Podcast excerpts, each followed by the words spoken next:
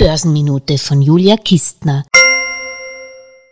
Die Welthungerhilfe schlägt Alarm. Die Agrarpreise sind in den letzten zwölf Monaten weltweit um 30 Prozent gestiegen.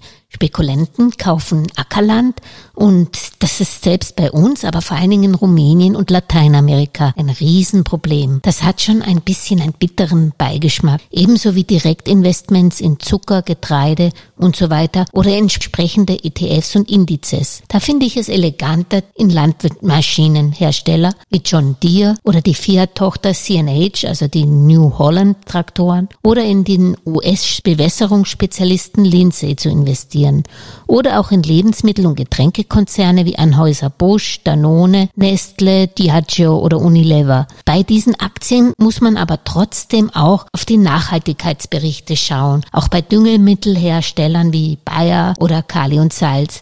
Green Reporting wird ab nächstes Jahr in der EU Pflicht und gewinnt stark an Bedeutung.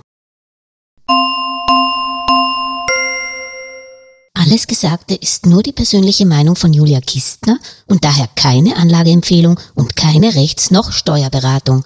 Für Verluste, die aufgrund der getroffenen Aussagen entstehen, übernimmt die Autorin Julia Kistner keine Haftung.